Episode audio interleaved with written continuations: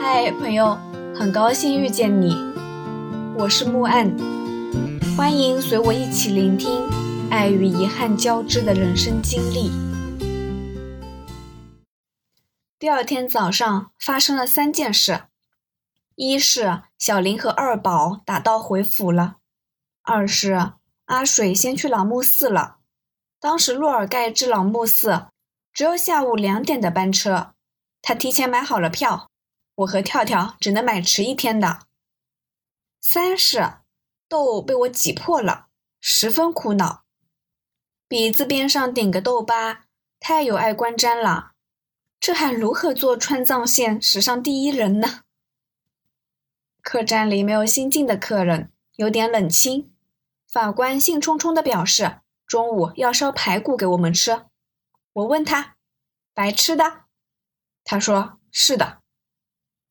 大姐接下来也要折回成都，为了让这一餐更丰盛，拉着跳跳去菜市场买菜了。剩下我继续琢磨我的痘。要么说我这个人就是天生聪明难自弃呢。但见我灵光一闪，我想到当时很多女孩喜欢在手机上贴水钻，有些商店里会卖那种水钻的贴纸。大多是假的，不贵，一张只要两三块钱。我挤破痘的地方不大，只要一粒水钻就可以遮起来了，还显得我这个人特别时尚。我心花怒放，拍拍屁股就出门了。唯一的担心是洛尔盖县城有些落后，不知道有没有卖的。一个上午的时间，我都在走街串巷。几乎逛遍了半个县城，也不知道什么原因，县城的街道上几乎没人。有时候拐进一条宽敞的大街，街头至街尾只有我一个人。换了别人，大概会心生忐忑，就此作罢。但我当时兴冲冲的，双目放光，只顾着找店了，居然真的让我买到了一张。顺便还买了一双薄手套，藏区的日晒太厉害了，包严实点绝不吃亏。回到客栈，法官他们正准备午餐，我也帮着洗了洗菜。法官在炒菜，看着厨房破的。当年的甘南各项设施都还比较朴素，但也许就是因为种种的不便利，才让人觉得这旅行经久难忘。法官问我：“排骨好吃吗？”我回答：“不好吃，没煮烂，咬不动。”这回答很把他当朋友。如果是半生不熟的人，我肯定会客气而又虚伪的赞美：“蛮好的，挺入味的，手艺挺不错的。”法官非常坦然，并无所谓。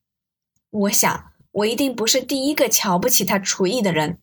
也绝非最后一个。若尔盖周围已经没有什么可逛的了，剩下的时间我们都待在客栈里聊天。有时候电话响，我就过去接，装着自己是工作人员，煞有介事的回答他：“有空房，不用预定，直接来住就行。”终于挨到了出发的时候，班车是两中八。车上除了我俩，全是藏民。临开车的时候，上来一个年轻的老外，拎着一大袋饼。他朝车里看了一圈，最后坐到了和我们并排的座位上，开口就问：“你们能说英语吗？”若尔盖到朗木寺车程两个多小时，我们聊足了一路。这老外是以色列人，刚服完兵役。给自己一年的时间环游世界，现在是他在路上的第四个月。我问他，回国之后准备做什么？他回答：工作啊，国家已经给我安排好了工作。我一下子气了。要知道，我此时是个失业流浪人士，回去之后还得吭哧吭哧找工作，而他居然由国家。给他安排好了工作，而且还允许他出来玩一年，完全不想理他了。车到老木寺街口停下时，老外还想跟我们搭伴，我凶巴巴地说：“你是不是该去找住宿啊？我们已经订好旅馆了。”老外样样的拎着那袋大饼走了。这事儿主要赖以色列，如果不是国家已经给他安排好了工作，我可能会捎带上他加入我们朗木寺的行程的。神仙居在朗木寺有个分店，阿水已经提前入住了。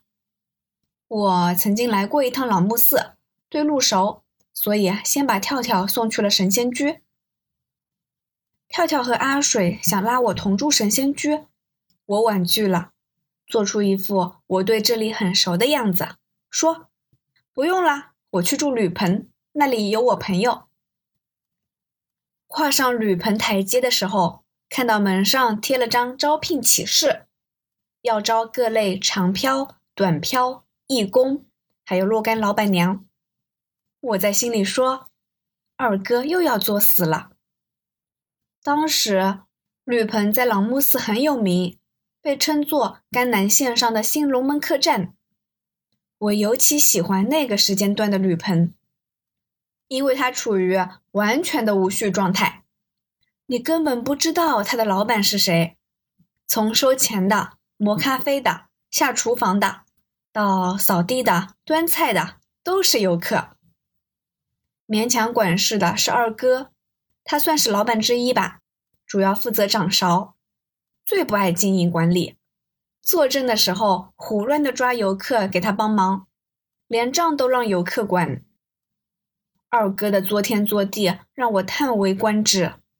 很少看到他那样黑着脸把客人往外赶的人。比如，人家进了门问：“老板有空房吗？”二哥说：“没有，没有。”其实明明楼上全空着。二哥拒绝的理由五花八门，光我见过的就有：他们带着小孩儿，哎呀，小孩跑来跑去，烦死了，不接。他们嫌我这里装修不好，有钱你就住别处嘛，不接。他们开了好几辆车来，我上哪儿给他们找停车位去？不接。最奇葩的理由是，我一眼就看他不顺眼，不接。我劝过二哥说，打开门是做生意的，你要老这样做不下去的。让我说中了。之后不到两年，铝棚就易手了。二哥去了九寨，又去了广州，就再无消息了。但当时二哥的做派是很得我们这种矫情而又自诩个性游客的喜欢的。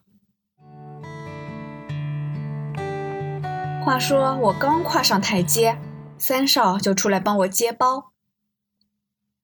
三少也是二哥的朋友。山西人做古玩的，我第一次见到他时，他搞了件惨绿的藏袍，穿着在铝棚门口照相，还问我帅不帅。我说跟地主家的少爷似的，从此叫他三少。刚跟我打上照面，三少大惊失色，说：“我操，几天不见，你打上鼻钉了？”大家不要惊慌。那是我买的假水钻，此时正不灵不灵的在我鼻翼闪耀。那之后几天，很多人受他蒙蔽。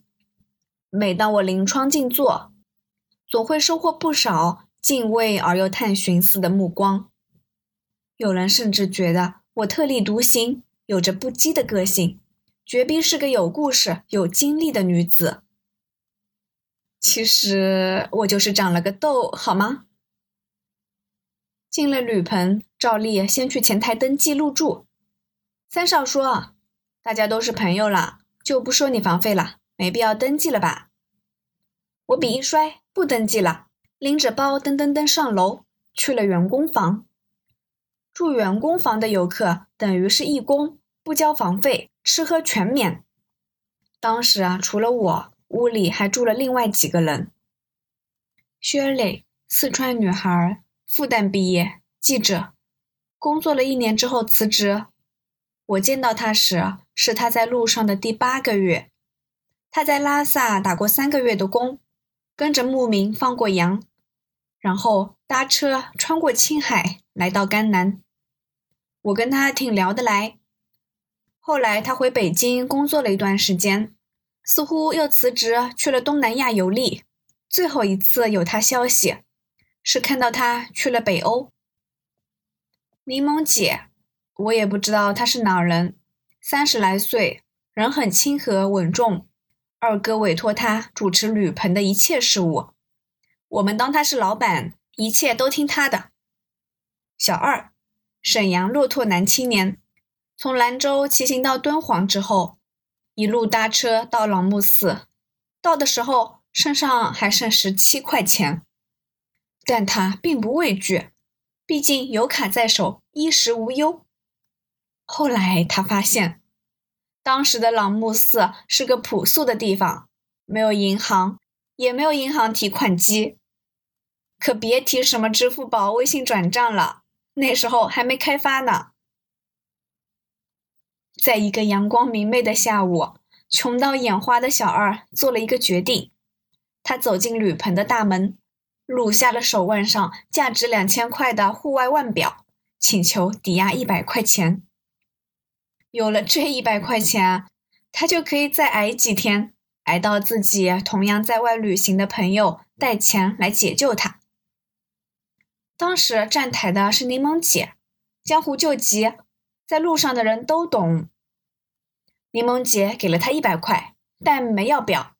他让小二写了一张卖身契，言明这段时间卖身给铝棚，各种打杂，直到救援到来。我到的时候，那张卖身契就钉在铝棚酒吧的柱子上，相当醒目。